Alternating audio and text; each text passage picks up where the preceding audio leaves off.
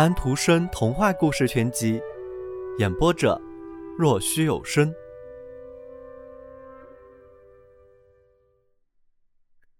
第二十七页。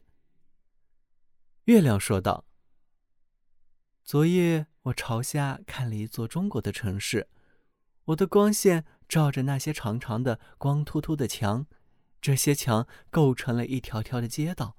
当然，有时也会有一扇门。”但门是紧闭着的，因为外面的世界和中国人又有什么关系呢？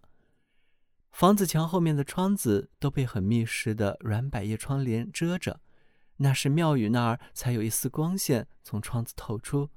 我从那儿看进去，看看里面那五颜六色的华丽装饰与陈设。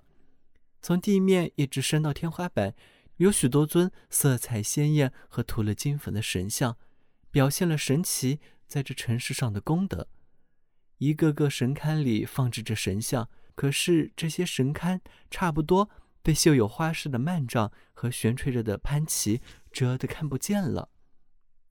在每一尊神的前面，神全都是吸住的，都有一个小小的祭台，摆着圣水、花和点燃了的蜡烛，但是在最上面的则是佛，至尊的神奇。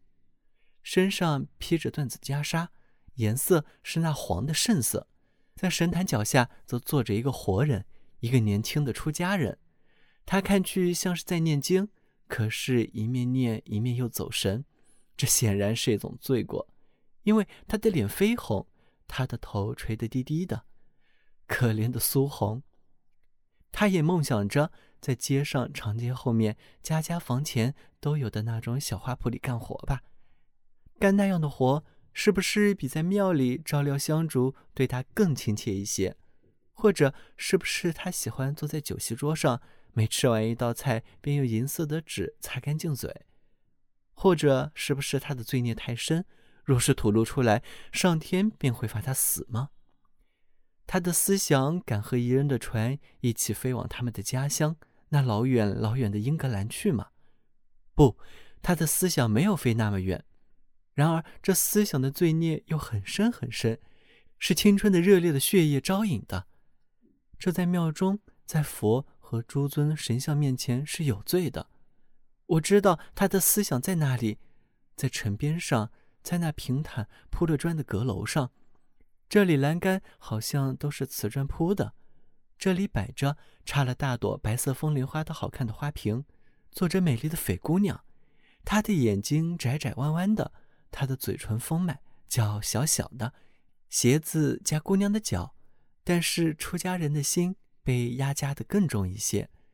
姑娘举起她那纤细转动着的手臂，缎子衣服沙沙作响。她的面前有一个玻璃缸，里面有四条金鱼。她轻轻地用绘了花、涂了漆的筷子搅动着水，啊，非常慢，因为她在思索着。也许他是在想金鱼穿得多么的绚丽多彩，他们在玻璃缸中生活的又是多么安全，他们有丰富的吃食。想着，然而要是有无拘无束的环境，他们又会何等的幸福？是啊，美丽的斐姑娘很能理解，她的思想从家里飞出，飞往庙里，但是并不是因为神的缘故而飞去那儿的。可怜的斐，可怜的苏红。他们的凡俗的思想相遇了，可是我的寒光却像一柄天使的短剑，横在他们之间。小朋友们，今天的故事已经讲完了，请闭上你们的眼睛吧，晚安。